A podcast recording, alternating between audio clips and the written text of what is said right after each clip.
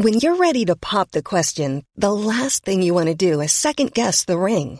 At Bluenile.com, you can design a one-of-a-kind ring with the ease and convenience of shopping online. Choose your diamond and setting. When you find the one, you'll get it delivered right to your door. Go to Bluenile.com and use promo code LISTEN to get $50 off your purchase of $500 or more. That's code LISTEN at Bluenile.com for $50 off your purchase.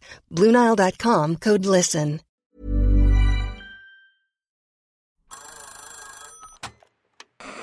Hola. Hola. Hola. Hola, hola. ¿Estás ahí? ¿Quieres saber lo que está pasando en tu país y en el mundo en pocos minutos? Te lo cuento.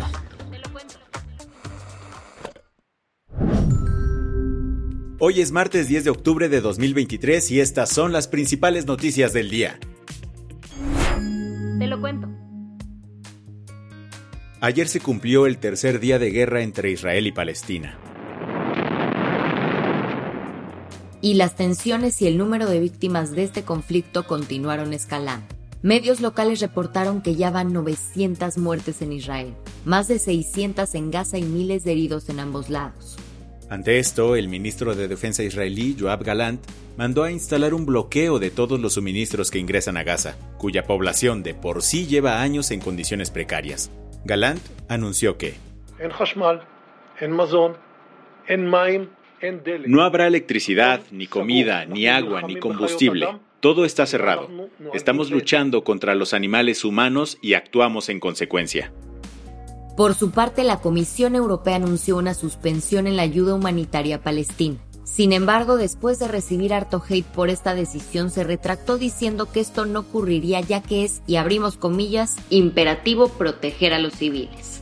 Mientras todo esto ocurría, los cohetes seguían volando por los cielos de ida y vuelta. Algunos impactaron contra un mercado, un hospital, casas y mezquitas en Gaza, por lo que Abu Ubaida, un portavoz del brazo armado de Hamas, declaró. A partir de ahora declaramos que cualquier ataque contra nuestra gente en sus hogares sin previo aviso se enfrentará a una ejecución de uno de los rehenes civiles que tenemos. Recordemos que desde el sábado pasado, cuando Hamas inició su ataque, capturó a más de 100 civiles israelíes y de diversas nacionalidades.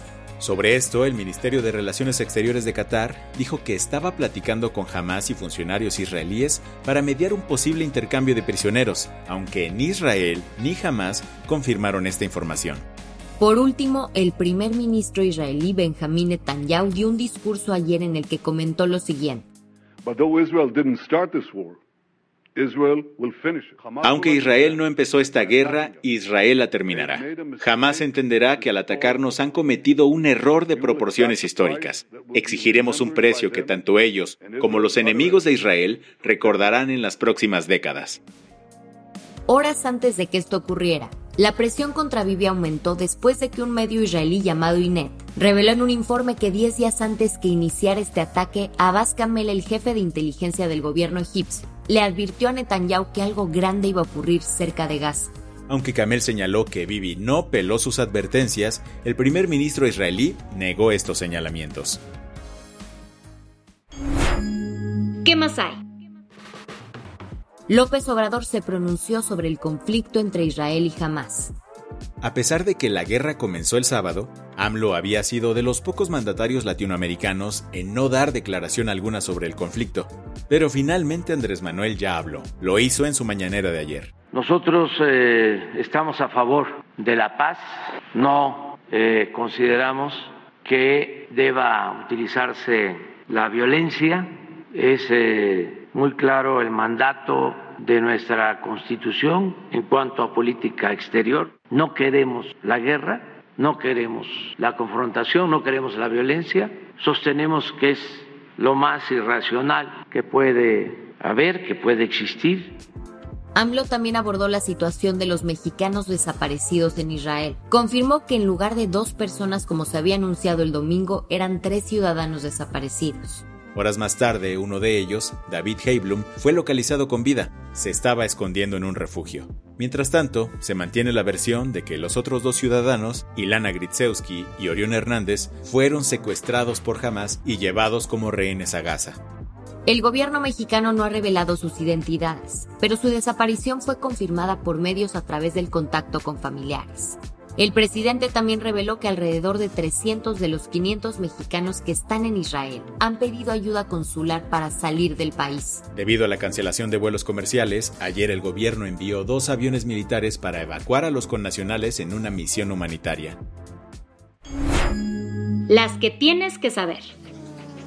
El presidente López Obrador, que había estado en modo esta sí, esta no, con su agenda diplomática, confirmó que sí irá a la cumbre del Foro de Cooperación Económica Asia-Pacífico en San Francisco.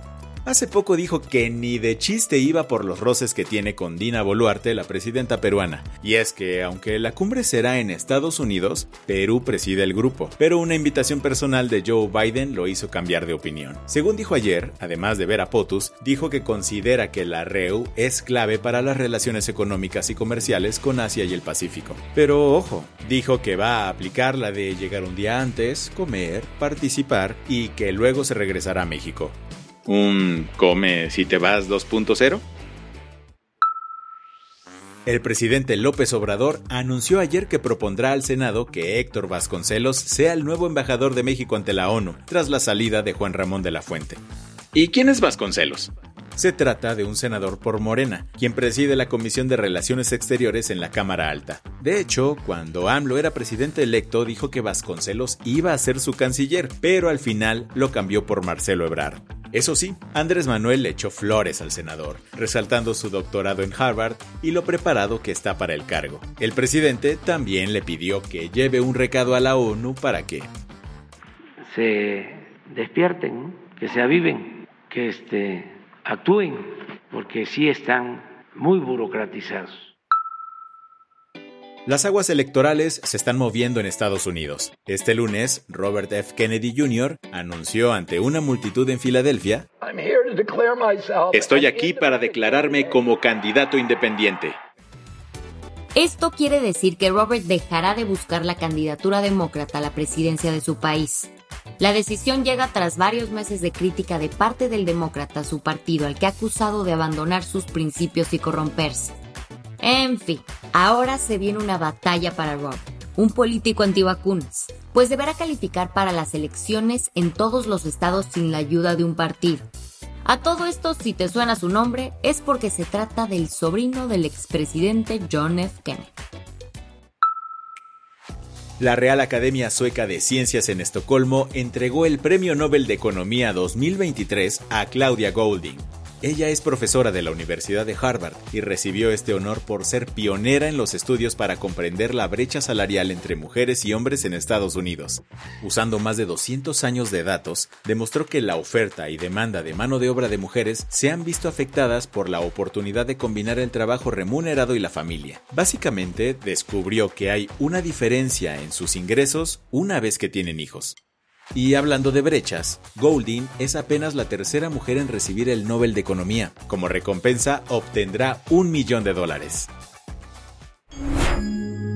La del vaso medio lleno. Hoy es el Día Mundial de la Salud Mental y en el marco de esta conmemoración la OMS publicó una nueva guía para aumentar el acceso a la atención de este tipo de salud. Con ella, la Organización Mundial de la Salud busca apoyar a países a reformar sus legislaciones para poner fin a los abusos contra los derechos humanos y las prácticas represivas contra la atención a la salud mental.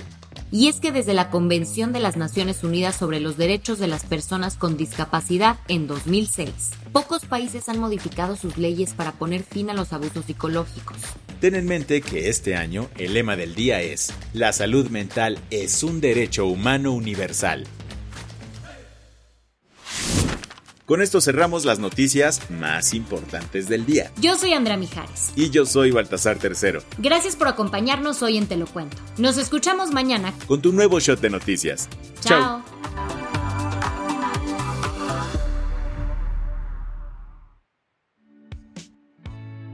El guion de este episodio estuvo a cargo de Aisha Yanavi y Lucía Corona. Paula Gándara es la editora del guion y la dirección editorial es de Sebastián Ermenger. Gelúe Santillán es la directora creativa y el diseño de sonido está a cargo de Alfredo Cruz. ¿Quieres estar al día? Nos encuentras como arroba te lo cuento en Instagram, TikTok, Snapchat y Twitter.